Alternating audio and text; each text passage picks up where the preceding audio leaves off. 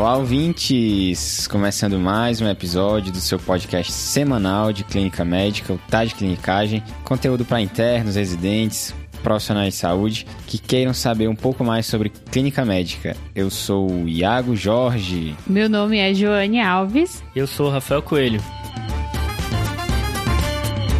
Hoje eu vi aí que você, antes do episódio, ficou animada com o Spotify.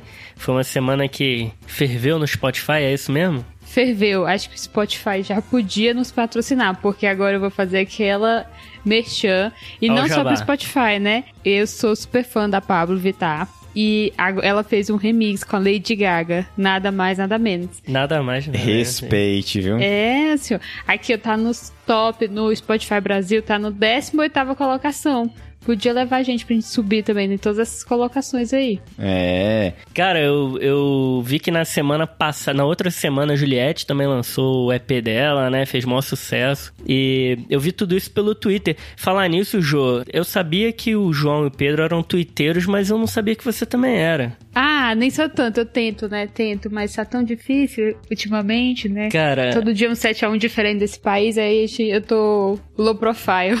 Cara, uma coisa que eu reparei é que assim, eu posto umas besteiras lá no Twitter. A curtida da Jo é garantida. Eu acho que ela curte por pena, cara. Eu sempre tenho duas curtidas, três. E a Jo tá sempre lá curtindo. Obrigado por curtir as bobagens amigos. que eu escrevo lá. É assim que a gente reconhece os amigos, viu? É a Jo e a minha mãe que curtem todos os meus posts. Nem a Tessa. Nela não tem Twitter. Mas quem tem Twitter é o TDC, tá? De clínica, arroba de clinicagem. Boa. Toda semana, vários conteúdos exclusivos lá do Twitter. Segue lá, gente. Por favor. E aí, Iago, vamos agora pro falar um pouco do nosso episódio.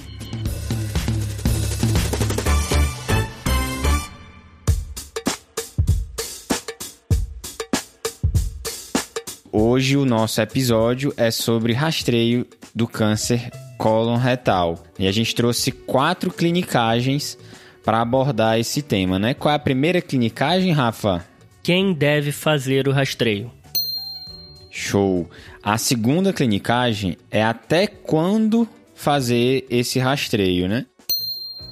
Tem alguma idade que tem que parar? Como é que é isso? Boa. E a terceira clinicagem, Jô? Como fazer? Quais são os testes e as suas periodicidades? Boa. E a quarta clinicagem vai ser o que fazer quando vem um resultado alterado na colonoscopia de rastreio. Boa. Beleza. E tem uma, um extra aí hoje no episódio, né, Iagão? São situações especiais, como é que é isso? Vai ter um bônus aí no final do episódio a gente vai falar um pouco sobre as síndromes familiares de alto risco, né, para câncer de cólon retal. Que seria síndrome de Lynch, polipose adenomatosa familiar, né, a famosa PAF. É isso aí, Rafa. Boa. Mais uma sigla da medicina que confunde, né? A gente já falou do PCR aqui, que é um monte de coisa. Pode ser o exame, proteína C reativa, pode ser o PCR lá do, do Covid, pode ser parada cardiorrespiratória, que PAF Pode ser lá no Rio a gente fala projétil de arma de fogo. Mas aqui é o PAF polipose adenomatosa familiar. Ainda tem a pulsão por agulha fina, né? Boa, ainda é. tem. Isso aí eu vou começar a falar do quem deve fazer, mas antes eu queria só fazer uma introdução, porque é o nosso primeiro episódio, mais de 100 episódios, e o pessoal da medicina preventiva que ouve a gente já tá arrancando os cabelos, porque é o primeiro episódio sobre rastreio no TDC. E aí a gente tem que entender algumas coisas aqui, sabe? A gente tem que entender que depois de anos de estudos epidemiológicos, esses trabalhos eles conseguiram identificar populações de maior risco e estimar com maior precisão os benefícios e os malefícios de ações preventivas, sabe? Isso é algo que o olhar de um indivíduo não é capaz de fazer sozinho. É, isso é muito importante pontuar, né, Rafa? Que tem benefícios, né, o diagnóstico precoce, mas também tem malefícios, né? Isso é, é uma coisa que é importante a gente ter noção, né? Tem um viés, né, que descreve isso, que é o viés de tempo ganho, né? Então não adianta a gente querer rastrear cedo e ficar com essa impressão de que realmente aumentou a expectativa de vida, quando na verdade era uma doença muito indolente que ia permitir que aquele paciente, aquela pessoa sobrevivesse aquele mesmo período do que aquele que foi o tempo em que ele acreditou que pelo rastreio inicial, precoce, ele teria ganhado. Legal, Joel. Eu lembro que Caiu uma, prova, uma questão na USP uma vez sobre isso aí. isso cai em prova de residência aí. Muito. Dica pro nosso ouvinte. E na minha cabeça, eu divido o rastreio na minha cabeça da seguinte forma: primeiro tem o que o cientista pensa e faz sobre o rastreio, e segundo o que o clínico faz. São situações diferentes, né? O cientista, sim, ele vai identificar um problema, ele vai ver se existem métodos diagnósticos adequados para diagnosticar esse problema, e aí ele vai fazer análise de riscos, de custo, etc. Ele vai ver se tem medidas que tratam essa doença de maneira eficaz porque se não existir, nem adianta rastrear. E depois ele avalia se a identificação dessa doença de maneira precoce, ou seja, sem sinais e sintomas da doença, mais a implementação do tratamento, vai beneficiar o paciente em desfechos importantes. Assim, o mais importante aqui é mortalidade, tempo de ganho de vida. Quem faz isso é epidemiologista, é pesquisa para a gente chegar numa conclusão. Eles chegam em conclusões para populações inteiras, tá. né? Certo. O que o clínico faz é o seguinte: o que a gente precisa entender sobre história de rastreio, né? A gente tem que estudar entender quais são as doenças em que o diagnóstico e o tratamento na fase assintomática mudam os desfechos, né? A gente vai ler as diretrizes. Na prática, a gente vai ter que avaliar se o nosso paciente é do grupo que se beneficia dessa intervenção, se ele tem condições de fazer o método diagnóstico e condições de receber o tratamento. Não adianta eu diagnosticar para depois chegar na conclusão que meu paciente não tem como fazer esse tratamento. E eu vou individualizar caso o paciente não seja exatamente do grupo estudado. Isso acontece muito na geriatria, porque às vezes idosos fogem do grupo com evidência boa, né, para fazer o rastreio e aí você vai ter que individualizar caso a caso. Depois disso tudo, você vai oferecer a intervenção para o seu paciente explicando os riscos e os benefícios. Rafa puxando a sardinha, né, Iago? Você percebeu aí. é, então vamos puxar o gancho e vamos para a primeira clinicagem, né? Quem a gente vai rastrear, né, Rafa? Beleza, Iago. Graças a Deus, segundo as últimas referências, elas facilitaram para o nosso trabalho aqui do TDC. Porque elas entraram num. A maior parte delas entraram assim num consenso. Vou citar algumas referências aqui. A que a gente costuma seguir muito é a USPSTF, que é aquela referência americana de medicina preventiva, que é muito boa, que a gente vive falando aqui, né? E basicamente vai ter uma idade em que vai valer a pena começar a rastrear e vai ter uma idade em que começa a haver dúvida. Então, como qualquer rastreio, vai ter uma faixa etária ali. Então, por que o câncer coloretal é um câncer rastreável? É um dos cânceres mais comuns e os que mais matam no mundo. E aqui no Brasil também, né? Isso, Rafa. Tem o INCA, que é o Instituto Nacional de Câncer, ele fala que é o segundo câncer mais incidente, tanto em homem quanto em mulheres. E ele estima que para esse triênio 2020-2022 vão ser mais de 20 mil casos, tanto para homens quanto para mulheres. Ou seja, é um tema muito pertinente para a gente discutir aqui. Boa. E além disso, né, de ser super comum, ele tá cada vez mais comum em pacientes jovens. A gente não sabe se é por conta de hábitos dietéticos que aumentam o risco, ou então por conta de obesidade, que é muito prevalente, é mais prevalente hoje em dia, né? Mas o fato é que as pessoas estão sendo diagnosticadas mais jovens do que antigamente. E a história é, natural do câncer é bem definida, né? É, começa normalmente um adenoma, vai crescendo, evolui com uma displasia e vira um carcinoma. Então dá tempo da gente encontrar antes que vire o câncer. E por isso esses estudos epidemiológicos mostram que a incidência do carcinoma está reduzindo nos mais velhos, a partir dos 50 anos. Provavelmente por conta de já ter essa, esse impacto do rastreio. Boa. E aí, quando que eu vou iniciar o rastreio? É, essa é a pergunta chave, né? Quando a gente vai iniciar esse rastreio na população geral, né? Aquela população de, de risco padrão, né? Vamos colocar assim. E aí, quem seriam essas pessoas, né, que tem esse fator de risco ou aquele risco intermediário para o câncer coloretal. São pessoas que não têm um diagnóstico prévio de câncer coloretal, nenhum pólipo ou doença inflamatória intestinal, que é um fator de risco, que não tem um diagnóstico pessoal ou história familiar de alguma dessas doenças, né, que predispõem o câncer coloretal, que são essas síndromes familiares. Então essas são as pessoas que seriam um risco intermediário. Então a recomendação que eu vou falar agora vai se aplicar a adultos assintomáticos que não tem história de câncer, pólipos, adenomatosos, não tem doença inflamatória intestinal, nem história familiar de doença genética como PAF e síndrome de Lynch. Isso. A recomendação de quem deve fazer o rastreio é a seguinte: de 50 anos a 75 anos, que todas as referências, você pode ler referência de câncer, de medicina preventiva, de medicina da família, clínica médica, todas entram em consenso de que 50 a 75 anos é uma faixa que a gente deve solicitar o rastreio. De 45 a 50 anos, as últimas diretrizes de vários locais já estão mandando fazer o rastreio, tá? Então começou com a Sociedade Americana de Câncer, depois veio o SPSTF no início desse ano, que é a Força Tarefa Americana, e a Sociedade Americana de Gastroenterologia. A evidência para se solicitar o rastreio de 45 a 50 anos é baseada em estudos observacionais e em estudos de modelagem de que valeria a pena por conta desse problema de tá tendo muito diagnóstico de câncer nessa faixa etária. Então, a faixa vai ser de 45 anos de idade até 75 anos, mas a partir dos 50 a recomendação é mais forte. Show, Rafa. E me fala uma coisa, é por que que depois de 75 anos a, a recomendação fica mais fraca, Rafa? Essa é a segunda clinicagem.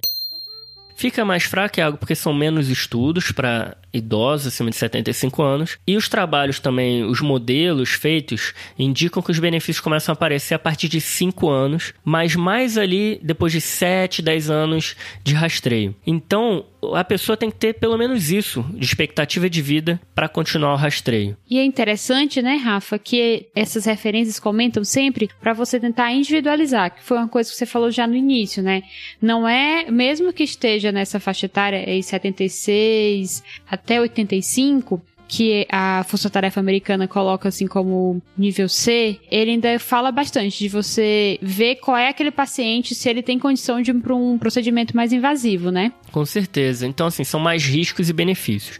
Então, essa faixa de 76 anos a até 85 anos é uma faixa que você vai ter que individualizar. Se seu paciente é, não tem nenhum sinal de fragilidade, não tem doenças crônicas que vão diminuir muito a expectativa de vida dele, aí você vai conversar com ele e vai tomar a decisão em conjunto. Boa. Uma ferramenta que ajuda a definir a expectativa de vida, né? Isso vai fazer ou não teste, se chama e Prognosis. Vocês já ouviram falar dessa ferramenta? Um pouco só, Rafa. Existem várias, né, que vão tentar estimar a sobrevida, mas essa especificamente é pro rastreio. Ela é melhor validada para câncer de mama, mas é uma opção que tem. A gente vai deixar o link aí na descrição, porque diversos artigos, assim, de, de revistas renomadas até colocam ela como opção. Mas é aquela ideia de que nenhum score é perfeito. Boa. Então, resumindo, é de 50 a 75 anos, a gente já sabe que tem benefício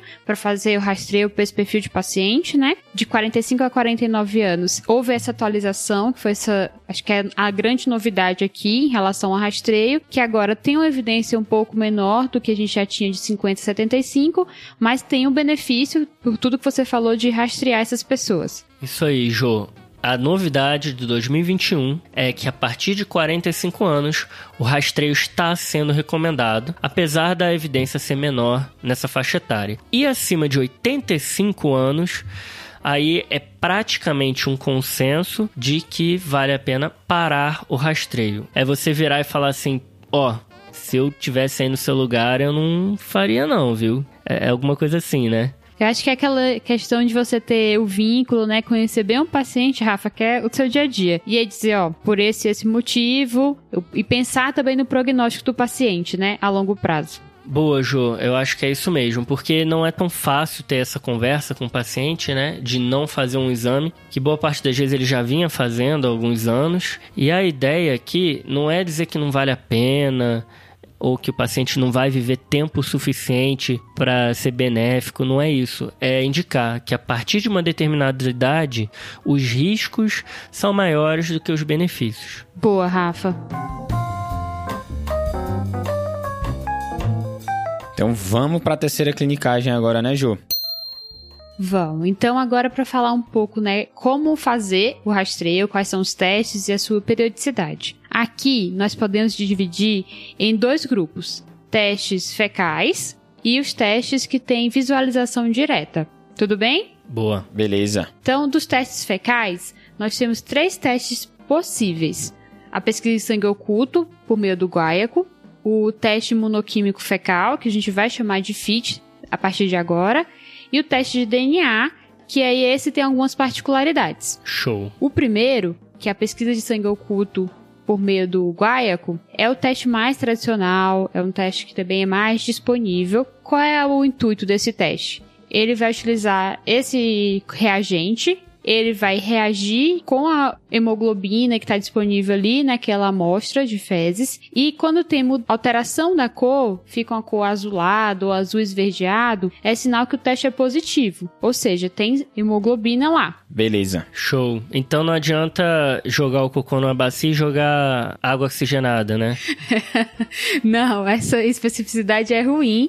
Esse teste em si tem uma tabela, inclusive, super legal que vale a pena ouvinte depois conferir conferir, que é lá do Up to Date, que ele faz um resumo, e ele fala lá que esse teste específico vai ter uma sensibilidade de 70% para encontrar realmente, para ser utilizado como screening para câncer coloretal, e a especificidade dele vai ficar em torno ali de 92,5. Esse é um dado interessante, né, Ju? Porque ele é mais específico do que é sensível. A restrição desse exame, que ele tem que ter pelo menos três amostras para conseguir ser um exame, aumentar a sensibilidade do exame, mas ele não tem uma acurácia tão boa como a gente viu, né? E depende também de qual é o laboratório que produziu aquele teste. Então, alguns laboratórios têm uma acurácia melhor do que outros. Entendi. Então, é, as referências costumam falar que você tem que solicitar um que seja de alta sensibilidade, né? Isso. Porque ele não costuma ser um exame muito sensível, mas ele é um exame que ele é mais específico do que sensível, né? Então, quando vem positivo, a gente valoriza mais do que quando ele vem negativo. Isso. E sempre trazem nessa discussão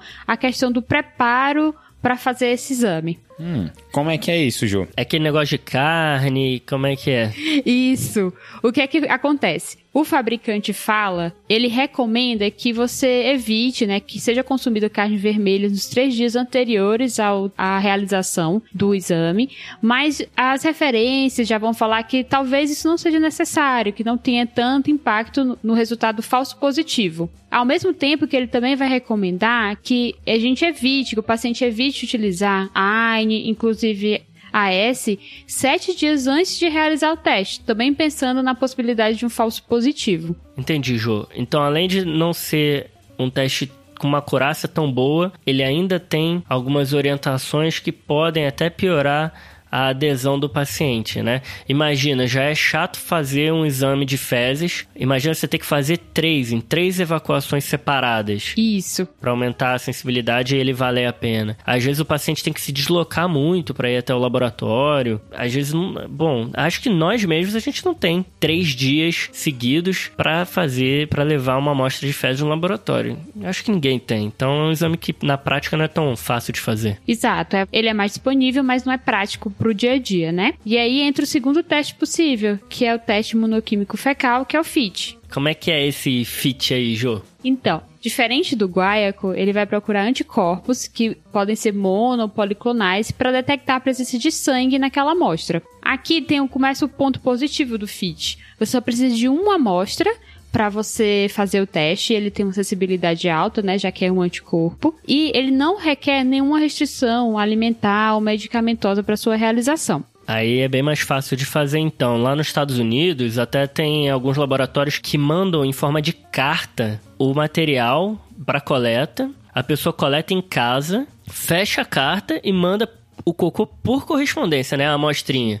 Então, assim, é tudo para facilitar e melhorar a adesão. Exatamente. E o, as referências falam que ele vai ter, né? O FIT tem uma sensibilidade de 73,8%. Então maior um pouco do que o sangue oculto com guaiaco, uma especificidade melhor, 96,4%, mas e, novamente ele tem essa facilidade né, em relação à realização. E tem uma meta-análise que mostrou que o FIT foi superior à pesquisa de sangue oculto nas fezes com o método guaiaco para detectar tanto o câncer coloretal quanto qualquer outra neoplasia lá avançada, apesar de não ter aumento na especificidade de um em relação ao outro nessa meta-análise específica. Tanto o FIT quanto o teste por guaiaco, eles vão ter uma sensibilidade maior para detectar sangramentos do cólon esquerdo em relação ao cólon direito. Talvez porque, pelo sangramento do cólon direito, dê tempo de ter uma degradação dessa hemoglobina, e aí você não conseguir detectar tão fácil como seria no cólon esquerdo. Então tem esse, esse ponto para os dois. Ah, entendi. Tipo assim, ele pode perder então o diagnóstico do, do câncer que está mais longe ali, mas ele não vai dizer qual, onde que tá o câncer, mas talvez perca o do colo direito. Exato. E tem um último dado que é legal de falar em relação ao FIT, que é principalmente nesses nossos pacientes que usam AS. E a gente está pensando aqui não só no paciente que usa por profilaxia primária, porque talvez esse né, é uma outra discussão. Mas o paciente que usa por profilaxia secundária e não tenha tanto benefício, a gente suspender esse AS para fazer esse exame não invasivo, que é um teste de pesquisa de sangue oculto nas fezes, tem um outro trabalho randomizado que viu que não houve diferença de detecção, né, de, de um FIT alterado em pacientes que, que iam fazer esse rastreio, que tinham usado aspirina dois dias antes de realizar o exame, versus aquele que não utilizou. Ou seja, realmente não interferiu no resultado do seu teste. Então você não precisa suspender o AS nem melhorou nem piorou, né? Exato. Porque talvez a ideia é, se eu aumentar a chance de sangrar aquela lesão ali, talvez até melhore a sensibilidade, mas nesse caso aí, isso ficou na teoria. Exatamente. E era assim, era uma só dose, mas era para tentar ver se realmente poderia mudar no seu desfecho final, que era saber se sangrava ou não, né? O teste positivo ou não.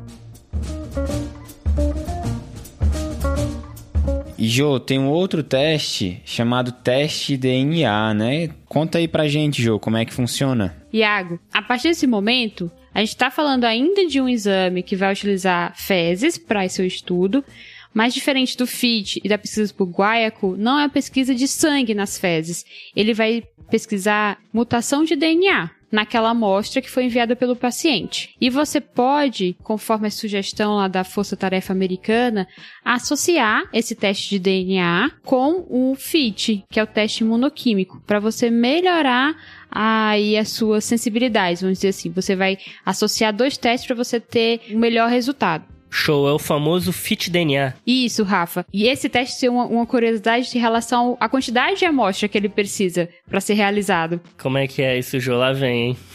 então, ele, o que ele fala? A orientação lá da Força Tarefa Americana, ele descreve como coletar todo o movimento intestinal. Aí você tá sendo delicada. Explica melhor.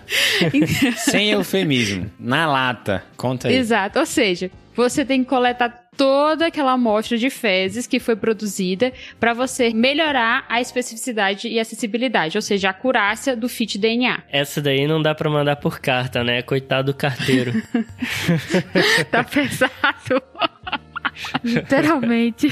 tá pesado, pesado, pesado. Eu queria que vocês estivessem aqui para ver a cara que o Iago fez depois desse comentário, viu, gente? Ah, eu estou aqui relembrando o fatídico topíssimo que teve uma confusão aí de uma piada do Rafa, né? Mas não vamos lembrar disso, vamos para frente.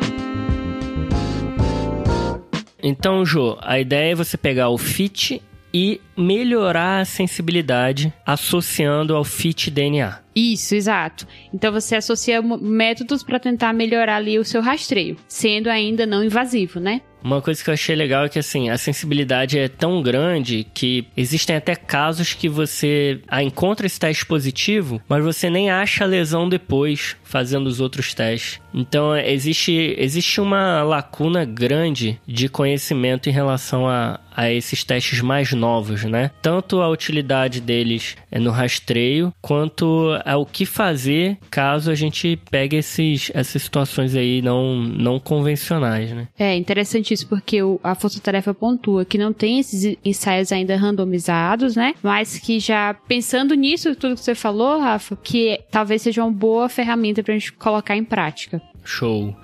Então a gente fechou aqui os três testes de fezes: sangue oculto usando guaiaco, sangue oculto pelo FIT, ou o terceiro, que é o FIT DNA, que é a associação do sangue oculto pelo FIT com a procura de mutações específicas do DNA. Boa. Então agora a gente vai para os testes de visualização direta. Na segunda parte dos testes de visualização direta, nós temos três opções: colonoscopia, a sigmoidoscopia flexível e a TC de abdômen, que seria voltada para colonografia, que é a, famosa colono virtual. Aí o marketing tá forte, hein, Ju? Exato. Colono virtual, até eu tenho vontade de fazer isso aí. O que, que eles vão fazer, né? É, esses três testes, como a gente já sabe, eles vão ser testes agora mais invasivos, diferente dos testes fecais, e cada um vai ter sua particularidade. É importante frisar que os três precisam de preparo de colo, então é um ponto aqui a mais desse cuidado que a gente tem que ofertar e pensar quando vai definir qual a estratégia que a gente vai seguir. Porque, né, se vai fazer preparo, se é um paciente mais idoso, então tem risco de algumas complicações como sangramento, distúrbio eletrolítico e, em alguns casos, inclusive, perfuração de colo, né? Que não é comum, mas pode acontecer. É aquele exame chato, né? É direto isso, o paciente chega no consultório e fala assim, ih, doutor, esse exame é aquele exame chato, né, de fazer. Exatamente, Rafa, porque se for mais idoso, talvez precise internar, então tem algumas particularidades nesse cuidado. Agora, pensando especificamente na colono, que aí é o teste que tem a maior evidência, que é o teste que é mais utilizado, que é considerado padrão para esse rastreio, é um teste que tem estudos de coorte que vão mostrar que tem redução de mortalidade quando a gente vai triar, né, usar para triagem para redução de mortalidade do câncer coloretal. E esse exame especificamente, ele vai precisar, né, além de todo esse preparo que a gente já comentou, de fazer um segmento. E ele pode fazer um segmento maior, que a gente vai falar mais pra frente. Então, Ju, esse segmento maior, assim, é, é o intervalo que é maior? Eu não preciso repetir numa periodicidade, assim, tão frequente quanto são os exames de fezes. Exato, Rafa. A gente vai falar um pouquinho mais pra frente, mas dá pra gente espaçar, então ter um tempo maior entre a realização do primeiro exame e do exame subsequente. Maravilha. Que aí vai mudar, né, agora pra sigmoidoscopia flexível, que apesar de ter muitos estudos, várias meta-análises que vão mostrar, comparar, né, a sigmoidoscopia, principalmente com não fazer nenhum tipo de screening, que realmente vai ter o benefício em redução da incidência de câncer coloretal, né? Quando você comparou essas duas meta-análises, a Força Tarefa Americana não identificou nenhum estudo que compara a sigmoidoscopia flexível com a colono diretamente, mas ela mantém essa orientação porque é um exame que é mais disponível, talvez seja mais acessível do que a colonoscopia. Porém, o preparo é muito semelhante. Você precisa ter o preparo do cólon para você conseguir fazer o exame. Tem alguns estudos descrevem talvez tenha uma maior eficácia do, da sigmoidoscopia flexível no homem em relação à mulher, porque há uma maior proporção de lesões no lado direito, né, mais proximais nas mulheres, e com isso a sigmoidoscopia flexível não conseguiria identificar, porque ela só vai até a flexura esplênica, né? Faz o trabalho meio ali pela metade, né? Isso, porque ela vê o colo descendente, o sigmoide e o reto, mas não consegue ver o transverso, o ascendente. Então, você perderia, né? Você não conseguiria avaliar diretamente por visualização direta, você não conseguiria avaliar esses dois segmentos. Então, há uma possibilidade de você associar com o teste imunoquímico fecal, o FIT, e por meio dessa associação você melhorar a acurácia do seu rastreio. Beleza, e tem até ensaio clínico randomizado, né? Sigmoidoscopia mais FIT. Boa, Rafa, exato. Que ensaio clínico randomizado, que é algo raro, né, no mundo dos rastreios. É tudo bem calculado por modelagem, a partir de estudos observacionais, de corte, mas nesse caso tem.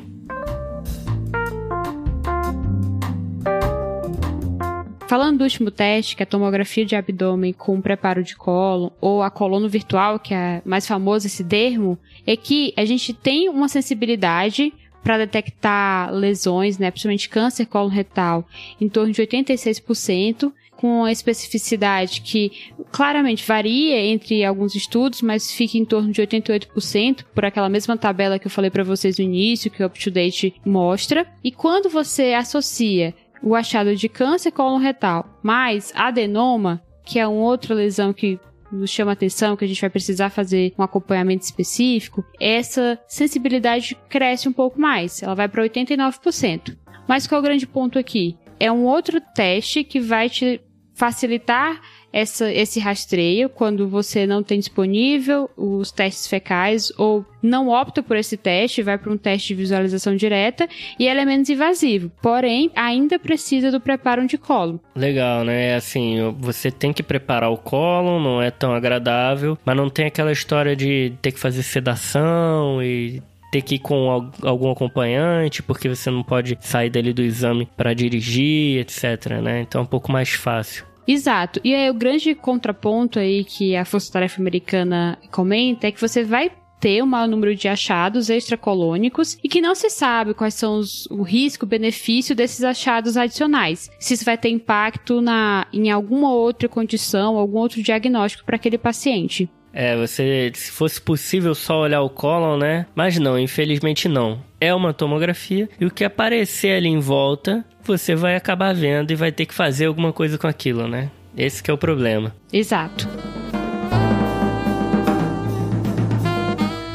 Então, pessoal, agora tentando resumir, né, o que seriam essas recomendações. A gente tem os testes fecais, que são a pesquisa de sangue oculto por guaiaco e o FIT, e tem a pesquisa de DNA que você pode associar com FIT que não é de pesquisa de sangue oculto direta, mas é exame que é utilizando fezes como base. Normalmente é comercializado junto, né? É DNA FIT. Exato. Ou FIT DNA. Depois tem os testes de visualização direta, que aí vem colono, sigmoidoscopia flexível e a tomografia de abdômen com preparo de colo, que é a colono virtual. E dessas possibilidades todas, nós vamos para as recomendações de rastreio. Boa, então agora a gente vai ver qual é o intervalo. Finalmente a gente chegou na periodicidade, né? Que é o que todo mundo quer saber. O brasileiro quer saber. Só se fala de outra coisa, né? Rafa. Só... ah, então, a pesquisa de sangue oculto nas fezes, seja por guaiaco ou por FIT, a recomendação da Força Tarefa Americana é que seja anual. A associação DNA-FIT pode ser a cada 1 a 3 anos. Quando nós vamos para os exames de visualização direta, tomografia de abdômen, né, com preparo de colo específico, que vai ser a colono virtual, a cada 5 anos. Sigmoidoscopia flexível, também a cada 5, porém, quando associada com FIT, vai ser da seguinte forma: sigmoidoscopia flexível a cada 10 anos, mais FIT anual. Ou seja, você mantém a realização do FIT anual e a sigmoidoscopia, que seria a cada 5, você consegue prolongar aquele período, então vira 10. E por fim, a colono, que talvez é que as pessoas tenham mais aí, os nossos ouvintes tenham maior costume de, e tenham mais firme na cabeça, que é a cada 10 anos. Então, quanto mais você sofre para fazer o exame, menos vezes você vai ter que fazer esse exame porque você repete com um intervalo maior, né? A coluna você faz uma vez só daqui a 10 anos. É uma boa forma de decorar. é um alívio, né? Os pacientes, quando chegam com o exame de coluna normal, é um alívio, porque falam assim, ah, é, é, as pessoas já sabem. Porque para você convencer alguém para fazer uma coluna, você tem que falar isso, né? Exato. Ó, você vai fazer a coluna, se vier normal, só daqui a 10 anos. O pessoal chega aliviado no consultório. Muito bom, Ju. E me fala uma coisa. Depois de a gente discutir aqui tanto os testes, né, é, fecais, quanto os testes de visualização direta do colo, tem algum que é melhor do que os outros, pessoal? Cara, eu fiquei com a mesma dúvida, viu, Iago, quando eu fui estudar. E uma coisa que me ajudou foi ouvir um podcast de um dos autores da USPSTF. Boa. Porque, assim, a Jo falou de várias especificidade, acurácia, etc., que é diferente de um para outro, não sei o quê. O que os caras basicamente fizeram foi modelar todos esses, né? E existem comparações indiretas de trabalhos diferentes, né? A gente não tem um trabalho comparando um contra o outro. Então a gente não sabe exatamente qual é o melhor em qual situação. E aí a Força Tarefa Americana queria até dar parabéns pela visão pragmática deles, assim, prática, porque a ideia deles é aumentar a adesão. O problema de não se diagnosticar no rastreio é as pessoas não fazerem. Não é assim tanto qual exame que estão fazendo ou não. Então, para aumentar a adesão ao rastreio, em vez de ficar debatendo assim, pequenas diferenças de benefício entre as medidas, eles colocam todas essas opções. Qualquer uma que você fizer estaria bom, tá?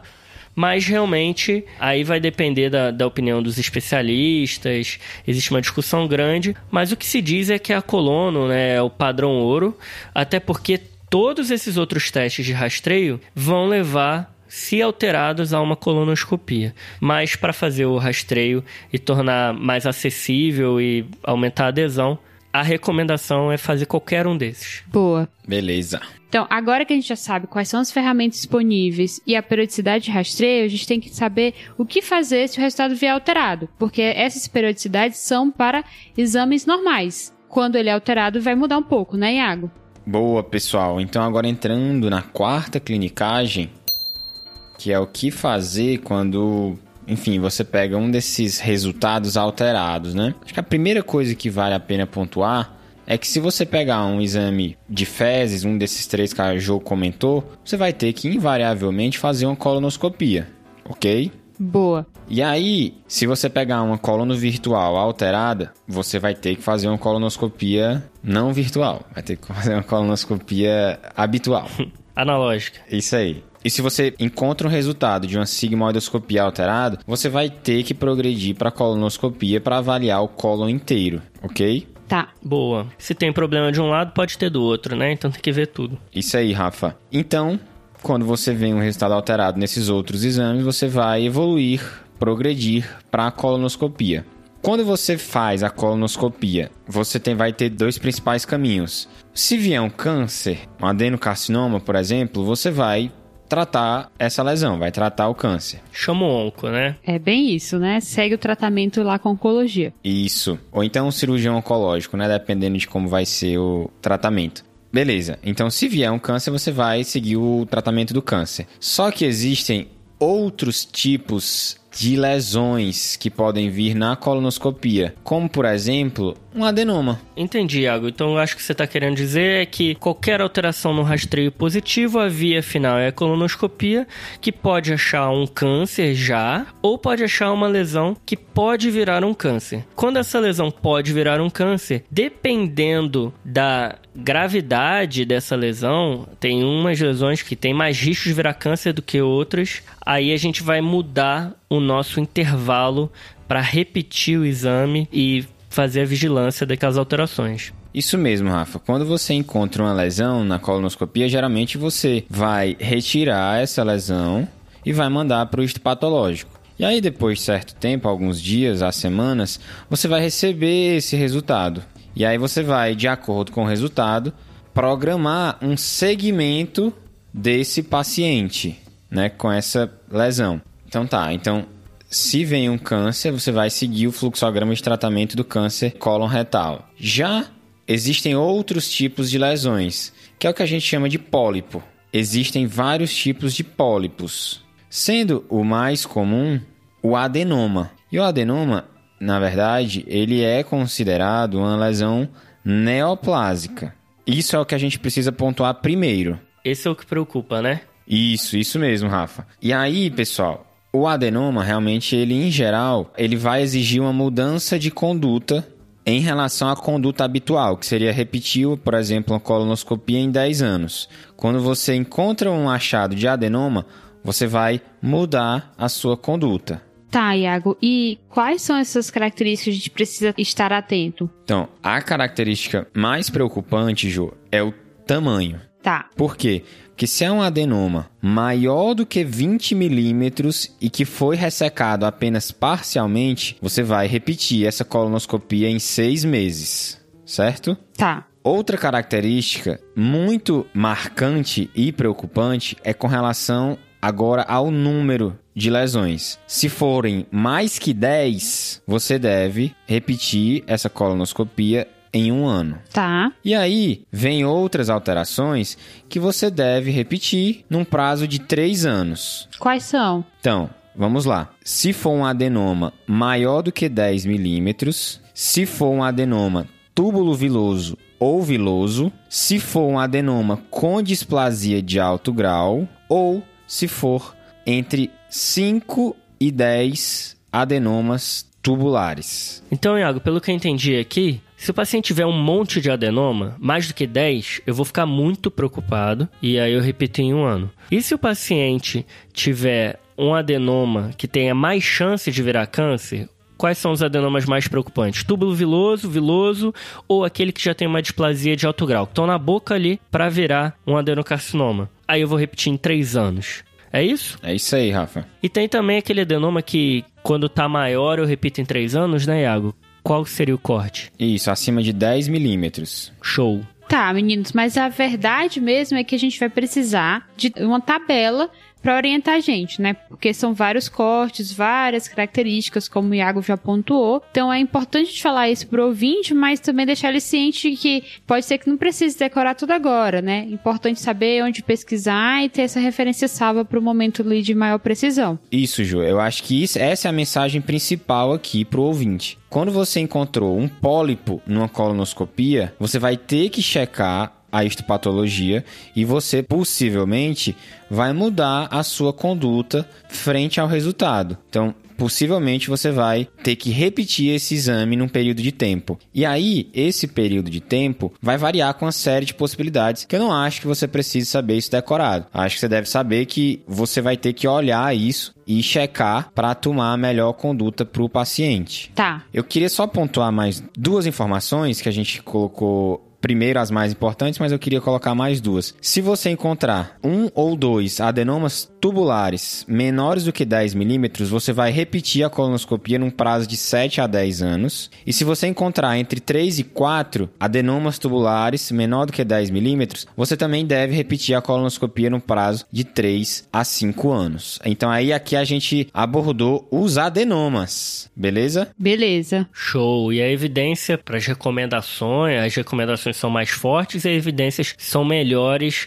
em relação às recomendações para os adenomas do que para os outros tipos de pólipo, né? É isso mesmo, Rafa. A maioria dessas recomendações que a gente colocou são recomendações fortes com nível de evidência de moderado a alto. Isso para os adenomas, beleza? Show. E quais que são os outros pólipos que podem aparecer? Além dos adenomas, existe outro tipo de pólipo que vale a pena a gente mencionar, que são os pólipos serrilhados. Aqui, pessoal, as recomendações são mais fracas e o nível de evidência é menor.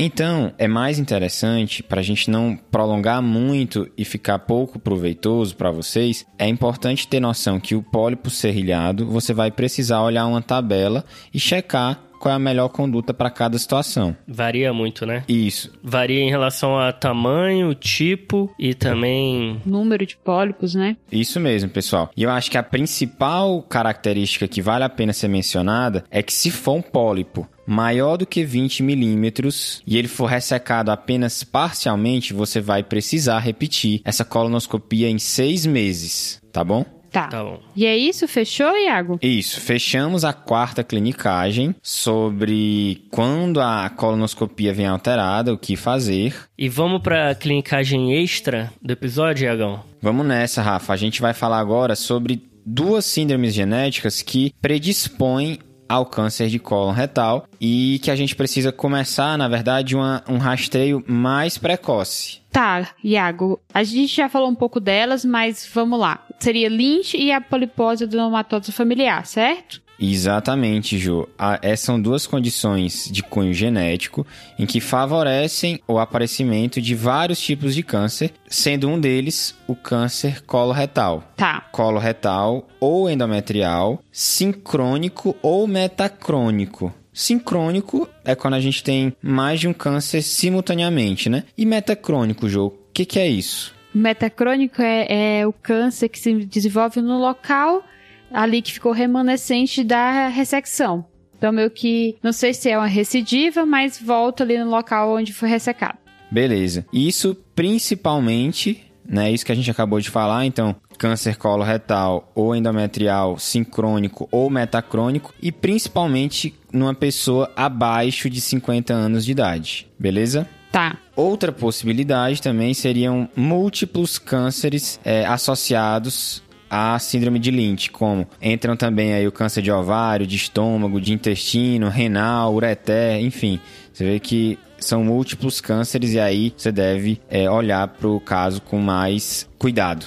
Pois é, né, cara? Às vezes a gente vê uma pessoa que tem vários cânceres, ou então dois ao mesmo tempo, ou então tem um, curou e aparece outro, e a gente intuitivamente pensa que azar, né? Às vezes não é acaso. Não é azar, é tem algum fator genético por trás que a gente precisa investigar. Isso vai ter importância pros familiares também. Exato. Exatamente, Rafa. Então, quando você está frente a um paciente com síndrome de Lynch, como é o rastreio de câncer coloretal por esse paciente? Sendo bem direto, você começa a partir dos 20 aos 25 anos e faz uma colonoscopia pelo menos a cada dois anos, sendo que em algumas mutações você pode precisar fazer até anual nesses pacientes também com colonoscopia. É, aí é um assunto do especialista, né? Exatamente, Rafa. É importante saber que existe, mas quem vai tocar isso vai ter que ser o especialista. Exatamente. E a polipose adenomatosa familiar, a PAF, como é que é? Essa síndrome que você colocou, Rafa, ela é caracterizada pela presença de múltiplos pólipos adenomatosos coloretais, né? E geralmente acima de 100. É só pólipo quase. É, né? exatamente. Nessa população, a gente começa o rastreamento de câncer coloretal já na puberdade. Talvez ali entre os 10 a 12 anos. E aí você faz o rastreio ou com colonoscopia anual ou com sigmoidoscopia flexível também anual. Beleza. Então, essas duas condições, né, elas vão ter um rastreio específico pelo risco aumentado dessas lesões se desenvolverem para um câncer coloretal. Isso. Então, é essas, como o Rafa falou, são as que vão ter que seguir aí com o especialista, porque tem várias particularidades, né? Só puxando o gancho aí,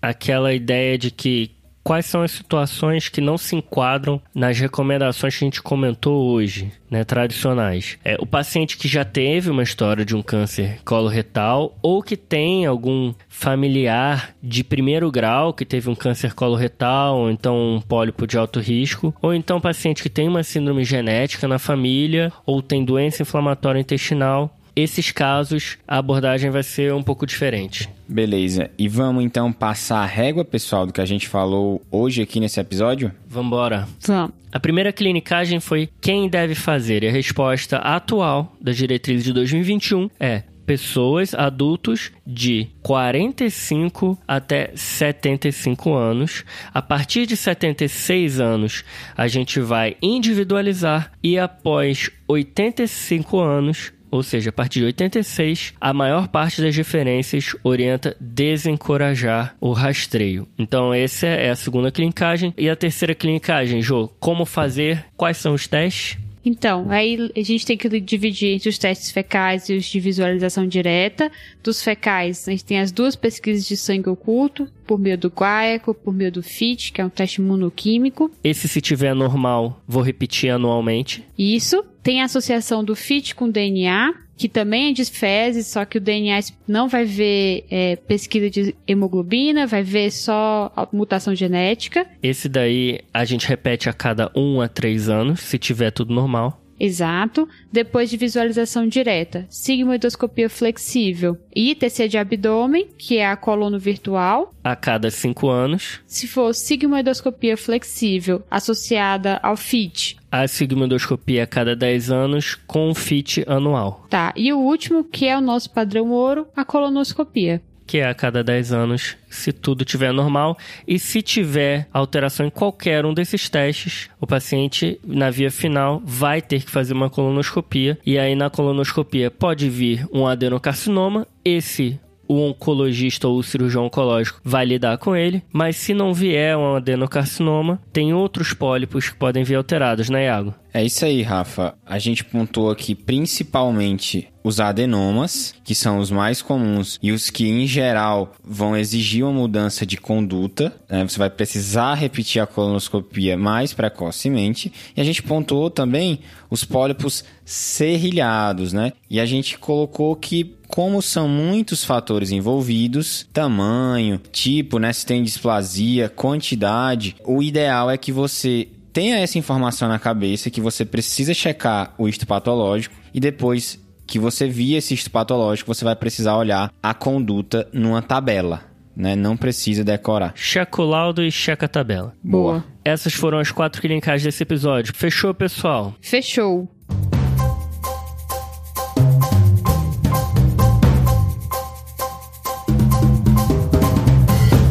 Na última semana, Jô, como é que a gente terminou o episódio? Foi um pouquinho diferente, né? A gente não mandou desafio nenhum. Então, no episódio passado, a gente deixou como tarefa de casa para os nossos ouvintes eles realizarem, né, o teste de associação implícita, foi um teste que a gente falou várias vezes durante o episódio, para avaliar mesmo quanto que você consegue, né, e aí de uma forma inconsciente, né, tem algumas alguns preconceitos e entender quais são os mecanismos que a gente consegue mitigar uma parte deles. Então, quem ainda não ouviu, volta lá no episódio anterior sobre racismo e saúde da população negra, porque tá imperdível. Beleza, se você ficou curioso, volta lá no episódio que ficou muito bom.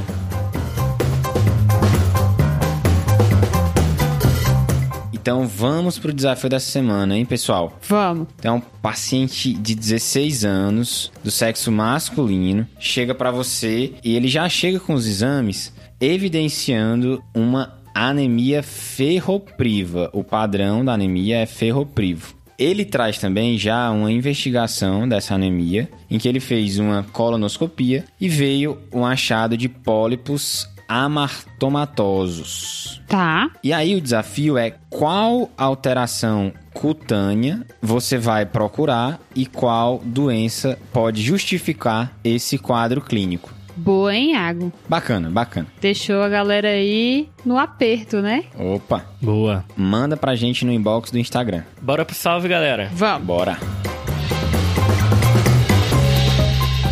O meu salve vai para Maria Carolina Zafra. Ela é dermatologista, acabou de se formar em dermatologista, mas adora clínica e disse que tá viciada no nosso podcast, tá amando aprender, revisar com a forma leve que a gente transmite o conteúdo e diz que só sabe dirigir ouvindo a gente. Boa. Um abraço, Maria Carolina. Obrigado. Abraço. Ela que é do Instituto Azulay lá do Rio. Todo mundo conhece o, o Azulay. Um abraço. Abraço. O meu salve vai para uma grande amiga, Marília, que é super fã do TDC, me dá altas dicas, sugere tema, dá feedback e eu estou há muito tempo devendo esse salve para ela. Então, Marília, primeiro desculpas e depois aquele salve.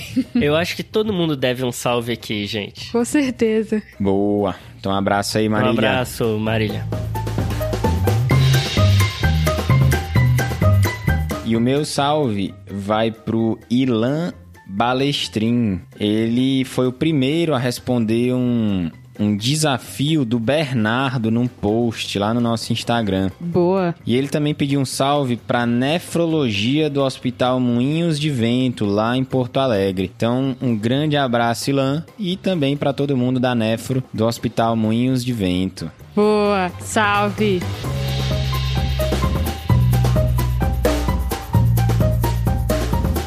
Fechou então, galera. Segue a gente lá no Instagram. Estamos chegando em quase 100 mil seguidores. Segue a gente aqui pelo podcast. Divulga a gente. Estamos quase chegando a um milhão de downloads. Opa. Estamos no Twitter também. O, o YouTube, né, Iago? Que, e o YouTube, quase que eu gaguejei aqui.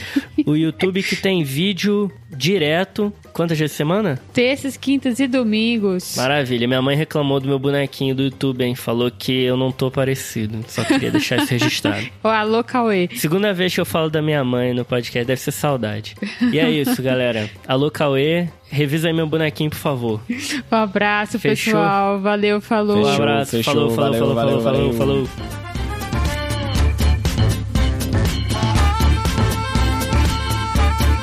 Esse podcast tem como objetivo educação médica. Não utilize como recomendação. Para isso, procure o seu médico.